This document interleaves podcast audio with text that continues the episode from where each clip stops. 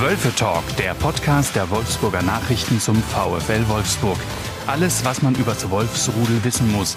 Die Diskussion rund um das Geschehen in der Volkswagen Arena. Liebe Hörerinnen, liebe Hörer, herzlich willkommen zum Wölfe Talk, dem Podcast der Wolfsburger Nachrichten über den VfL Wolfsburg. Und mit mir sitzt hier der Mann im äh, Kabuff in unseren äh, Zeitungsräumen, der den VfL Wolfsburg wie kein zweiter in diesem Jahr begleitet hat, nämlich Tobias Feuerhahn. Hi Tobi. Hallo Leonard. Bist du äh, über etwas überrascht, ob, ob, ob dieser vollmundigen Ankündigung? Ein wenig. Okay, jetzt soll ich sie auflösen. Unbedingt. Aber du warst ja auch dabei. Äh, nämlich im Trainingslager des VfL in Portugal. Äh, du von Tag 1 bis zum letzten Tag dabei. Nah dran bei jedem Training, jedes Spiel gesehen. Ähm, und darüber wollen wir natürlich vornehmlich sprechen, wie der aktuelle Stand beim VfL ist, ob sie das Potenzial haben und jetzt nochmal so einen Schritt weiter sind, damit sie ihre Superserie vor, vor der Pause, vor der langen Pause fortführen können und was sich so ähm, im Kader generell getan hat und womöglich noch tut. Tobi, Frage 1 dazu. Ähm, wie ist denn generell dein Eindruck nach diesem Trainingslager? Was ist dort passiert? Also Nico Kovac hat im Grunde ähm, den, den, nächsten, den nächsten Teil seines Plans ähm, gezündet, sage ich mal. Ne? Also die, die Mannschaft war, war top fit, ähm, Saisonstart war nicht so gut, spielerisch lief es dann irgendwann auch ein bisschen besser, bisschen besser in Tritt gekommen. Und jetzt ging es in dem Trainingslager hauptsächlich darum, die, die spielerischen Feinheiten einzustudieren und, und da eben aufs, aufs nächste Level zu kommen. Da war jetzt, da wurde jetzt nicht äh, Kondition gebolzt. Ähm, er hat eine Bundesliga-Woche simuliert. Das heißt, sie haben auch nur an einem Tag wirklich zwei Trainingseinheiten gehabt. Sie hatten ein, ein Testspiel gegen Hoffenheim. Äh, da gab es am nächsten Tag dann regeneratives Training, einen Tag frei und danach haben sie eine normale Trainingswoche in der, im, im, im Bundesliga-Alltag simuliert. Ähm, die Stimmung war sehr gut hatte ich, hatte ich den Eindruck. Also die, die, die Spieler hatten Spaß bei der, bei der Sache, der Trainer auch. Das war auch abwechslungsreich. Einen Tag gab es dann noch mal Fußballtennis und so. Ne? Also ähm, das wirkte schon alles ähm, harmonisch. Also klingt so, als hätten sie sich jetzt nach einem halben Jahr dann gefunden. So, so wirkt es.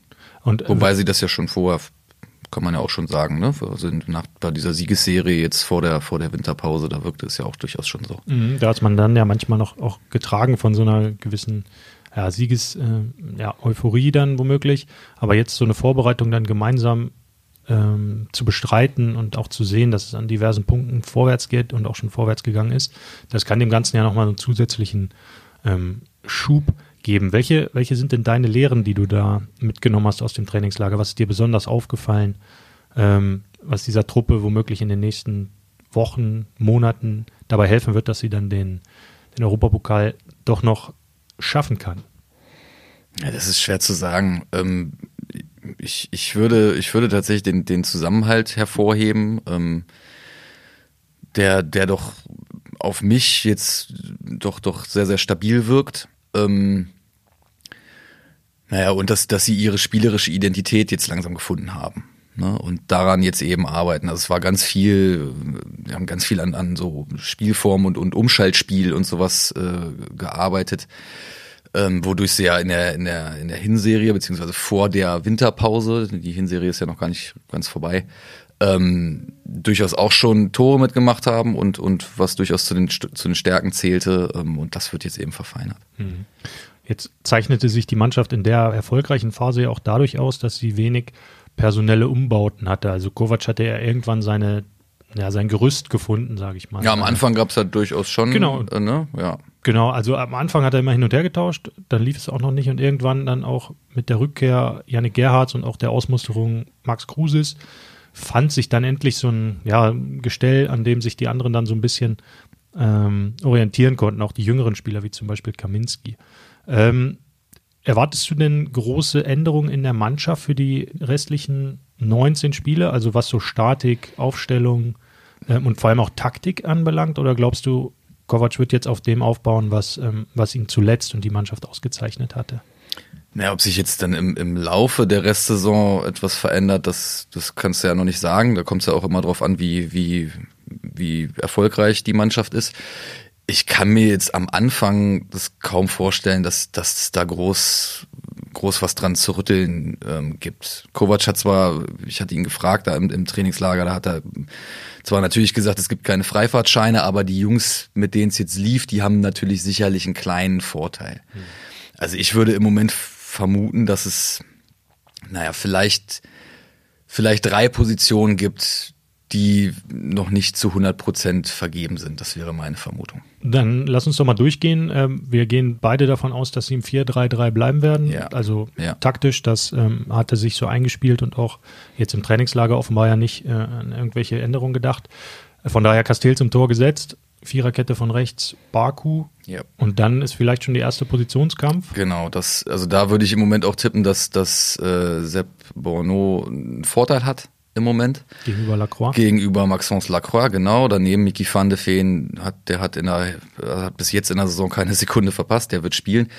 Ähm, da gehe ich von aus, ähm, genau, auf der anderen Innenverteidigerposition könnte es sein, dass Kovac da vielleicht mal drüber grübelt, ob er da mal wieder tauscht. Zu Saisonbeginn hat er ja auch äh, Lacroix äh, viel, viel gespielt.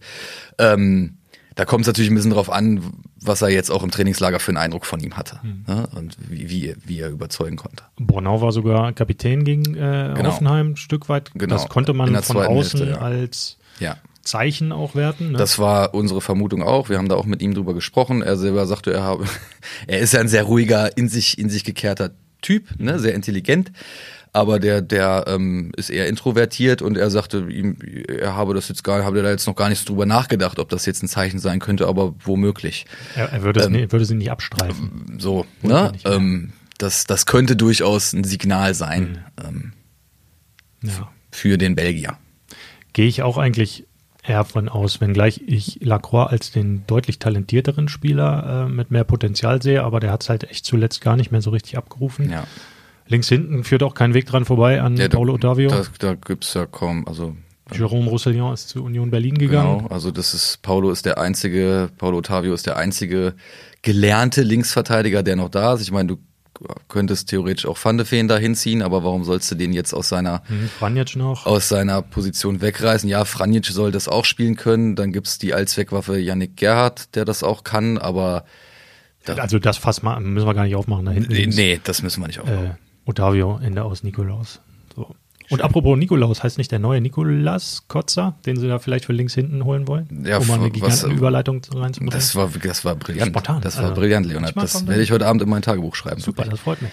Ähm, Schönen Gruß. Ja, der, der, der wird kommen. Also das äh, ist ja im Grunde, im Grunde sicher. Mhm. Die Frage ist, wann Mhm. der kommen wird. Ob jetzt schon im Winter oder erst im kommenden Sommer. Ja, aber sei es drum, äh, vor dem Freiburg-Spiel wahrscheinlich nicht, wird er wohl nicht mehr so kommen, dass er noch dort eingesetzt werden darf Vermutlich, kann. vermutlich eher nicht. Nee. Rechnen wir da mal fest mit Otavio links hinten. Dreierreihe im Mittelfeld sind, wird meiner Meinung nach sagen, zwei Posten auch fest vergeben, und zwar an Arnold auf der 6 und Gerhard auf halb links. Und dann ist wahrscheinlich um diese halbrechte, sogenannte Achterposition noch ein Zweikampf entbrannt. Das wäre genau die, die zweite, etwas offensivere Position. Ähm, Felix, Felix Metscher hat das, hat das sehr gut gemacht jetzt ähm, in, in der Zeit, in der er gespielt hat, aber ähm, Matthias Swanberg ähm, war da immer nah dran. Oder? Das hat auch Kovac nochmal betont, er sieht Swanberg als, als Startelf-Spieler. Deshalb war er zuletzt eigentlich auch immer derjenige, der zuerst von der Bank gekommen ist und das ist einfach, das ist einfach ein solider Schwede. Also du weißt, du weißt von dem, was, was du von dem kriegst. Der macht, der macht sein, er ist das Billigregal unter den Der- Wolfsburger Spielern? äh, möglich, ja, möglich. Ähm, möglich. Ich habe mich ja neulich erst mit ihm über Ikea unterhalten. äh, wie war denn das Gespräch? Sehr, sehr angenehm. Ein sehr angenehmer Typ. Wir haben ein bisschen geplaudert, auch so über Klischees und äh, Elche? wir haben auch über Elche gesprochen. Wir haben über die den, den Schweden generell angedichtete Schönheit gesprochen. Wir haben über Ikea gesprochen. Wir haben auch ein bisschen über Fußball gesprochen. Ja. Aber er hat sich sehr viel Zeit genommen. Das war sehr angenehm. Ja, das ist doch aber auch immer schön, wenn dann die Leute auch menschlich ähm, so ein bisschen nahbar und auch äh, vernünftig sind, wenn man die das erste Mal dann auch wirklich alleine trifft. Ne? Ja, genau. Da hat er hat er hat ja absolut. Er hat mir da auch gesagt, dass ich habe ihn mal gefragt, auf welcher Position er sich am am, äh, am ehesten sieht, ne, auf dieser zentralen Sechserposition, die ja beim VfL vergeben ist an Maxi Arnold. Da kommt ja keiner, keiner ran. Das ist ja auch völlig richtig so. Und er sagte mir aber, er spielt lieber, lieber den Achter, mhm. weil das mehr Box-to-Box ist, wie man, wie man äh, im, im neuen Fußballsprech so schön sagt.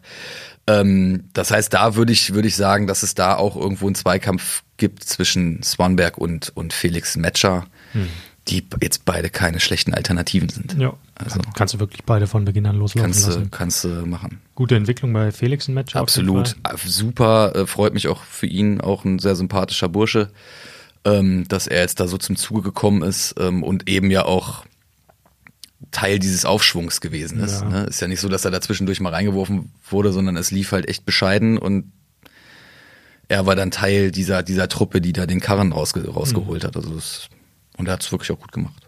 Sein Bruder hingegen äh, hat eine Vorbereitung auf dem Fahrrad absolviert, also beziehungsweise auf dem Ergometer. Ja, äh, nicht nur, aber auch, ja. Größtenteils.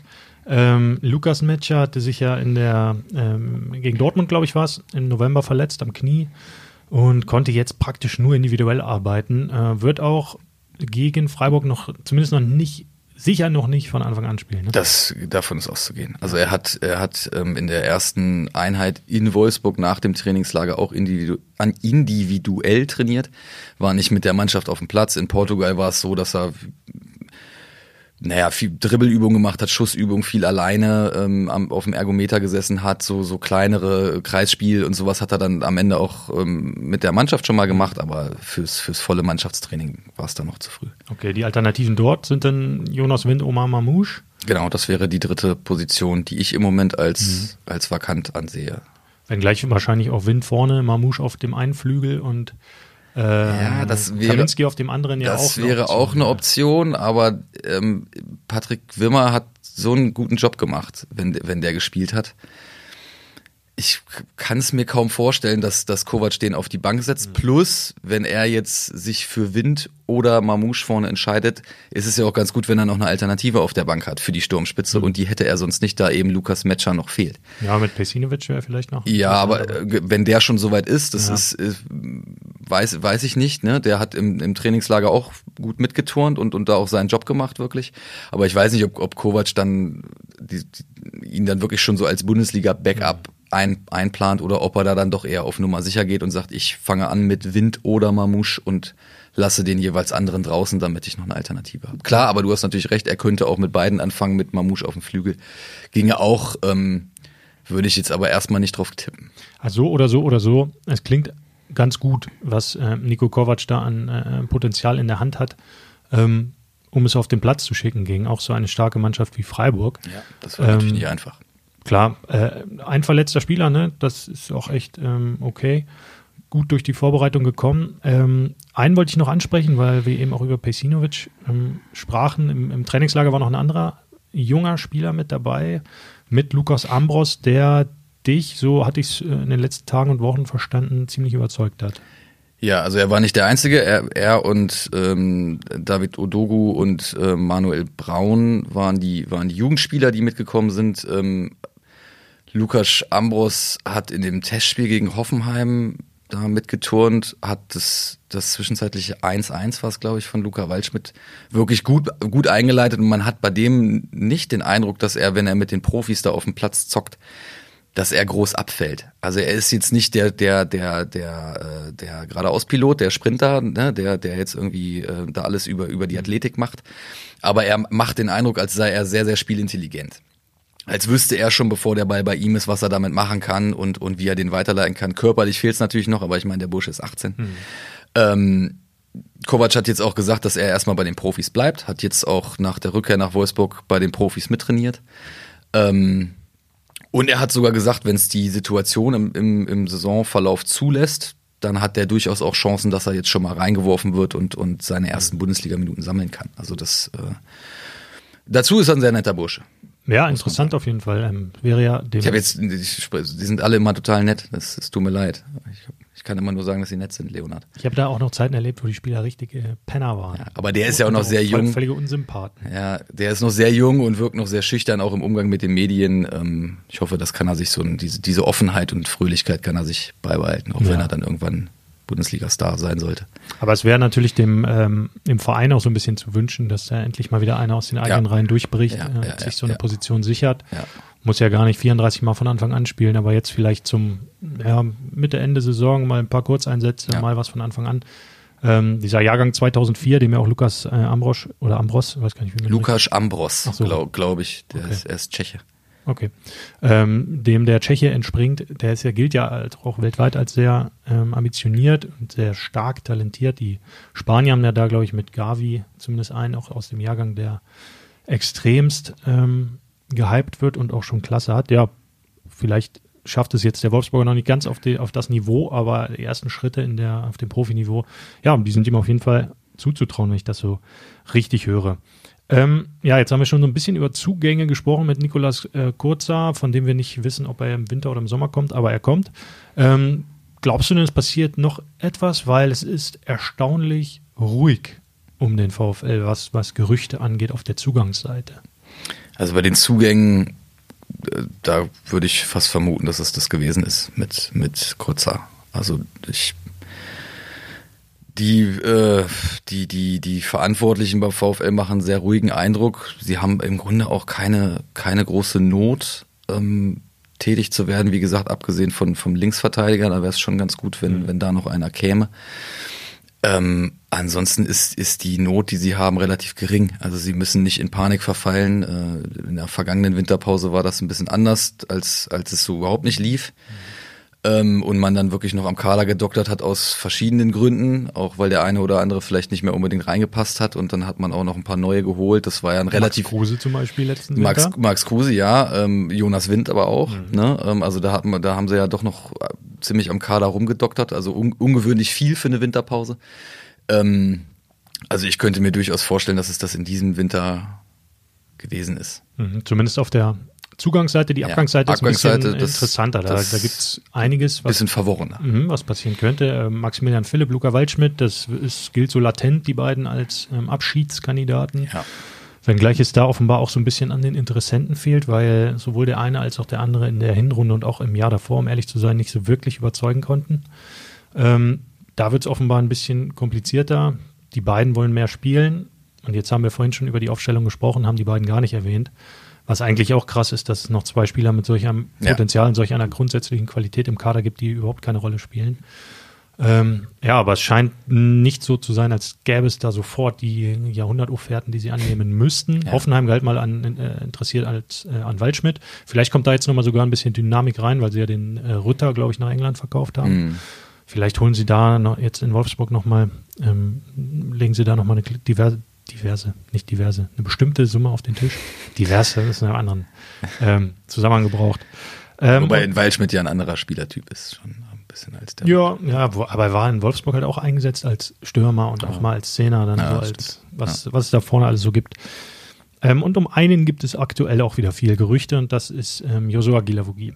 Der, ähm, und das ist verbrieft, mh, soll zum VfB Stuttgart gehen. Stuttgart mit Bruno Labbadia möchte ihn unbedingt haben und soll jetzt auch ähm, so ein finanzielles Angebot geschnürt haben, dass Gilavogi das akzeptieren würde zu einem Winterwechsel. Jetzt ähm, ja, gibt es noch die Situation, es stehen sich die beiden Clubs gegenüber, Wolfsburg und Stuttgart. Einigen die sich auf eine Ablöse oder ähm, einigen sie sich sogar darauf, dass es keine Ablöse gezahlt werden muss, äh, eben keine Ablöse.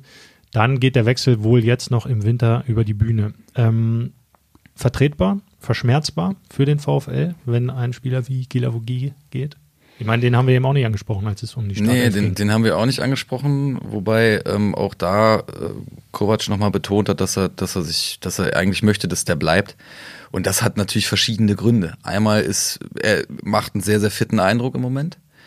Ähm, das ist einer, den du, der hat so eine hohe Erfahrung, den, den kannst du immer reinschmeißen in, in ein Bundesligaspiel und, und weißt, was du kriegst.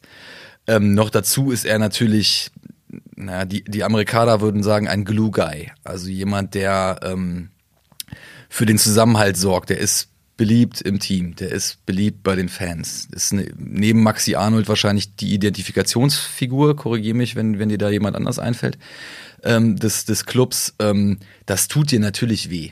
Auf der anderen Seite ähm, passt er jetzt nicht mehr so so hundertprozentig ins Konzept. Er ist 32 Jahre alt. Ähm, im Sommer wäre vermutlich sowieso in Wolfsburg Feierabend. Ähm, und er, und das kann ich auch sehr gut verstehen, möchte natürlich weiterhin wichtig sein für eine Mannschaft, was ja auch eine, eine, ähm, eine Eigenschaft ist, die hoch anzurechnen ist, dass man nicht sagt, nur ich sitze sitz meinen Vertrag aus und ja. sammle das Geld ein, sondern ich möchte halt einen Wert haben für, für mein Team. Ähm, ich glaube schon, dass Kovac versucht, ihm, ihm aufzuzeigen, dass er das immer noch in Wolfsburg kann, aber nicht mehr eben in dem, in dem Ausmaß. Hm. Zumal er ja immer auch in den Testspielen auf dieser einen Position, die wir vorhin angesprochen haben, dieses linken Innenverteidigers, ja. also als Backup auch für Van de Ven funktionieren könnte. Ja.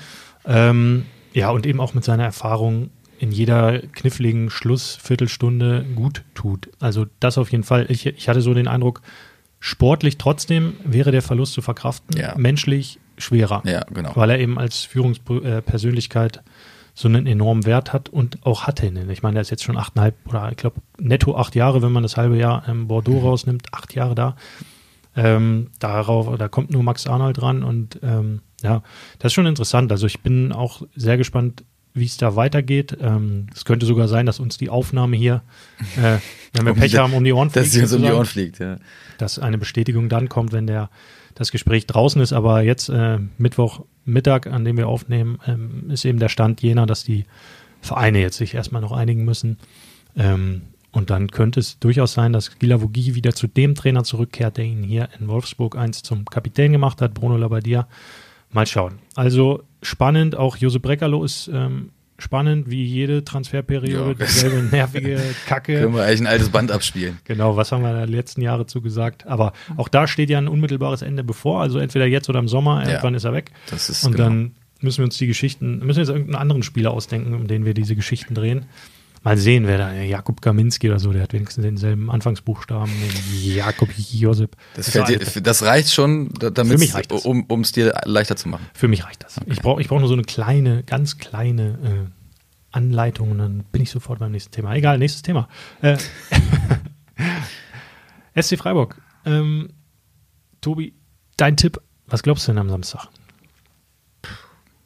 Ich tippe auf 2-2 ein schönes Remis. Ein schönes Remis. Remis? Remis. Remis. Remis, Remis, Remis. Ähm, also das würde ja die, die, die Siegesserie des VfL beenden. Ja, aber nicht die ungeschlagen Serie. Und das, hat, das ist der Inhalt eines Unentschiedens, das stimmt. Das ist gerade gut zusammengefasst und nochmal auf eine neue Stufe transportiert. Danke, Leonard. Bitte. Kriege ich ein Fleischsternchen? Ja, ich klebe dir das nachher so ein schönes Sternchen in dein Heft noch rein. Dann kriege ich einen Kommentar für deine Mami, schreibe ich dann Da freue ich mich, da freue ich mich. Hm, gut. Ja, weil du mich auch gefragt hast, ich würde sagen. Leonhard, wie ist denn dein also, Tipp? Oh, jetzt das überrascht mich jetzt, aber ähm, ich gehe mal ganz stark von einem Heimsieg aus. Ähm, und zwar einen relativ deutlichen 3 zu 1. Irgendwie zu Hause gegen Freiburg hat zumindest die Male, in denen ich da war, oft ganz gut ausgesehen und irgendwie ähm, wird die Serie weitergetragen. Das ist zumindest mein Gefühl. Wir schauen mal, was draus wird. Wir hören uns wieder, Tobi. Äh, schönen Dank fürs Zuhören. Alles Gute fürs neue Jahr weiterhin. Und ähm, wir hören uns wieder. Ciao, ciao. Ciao, ciao.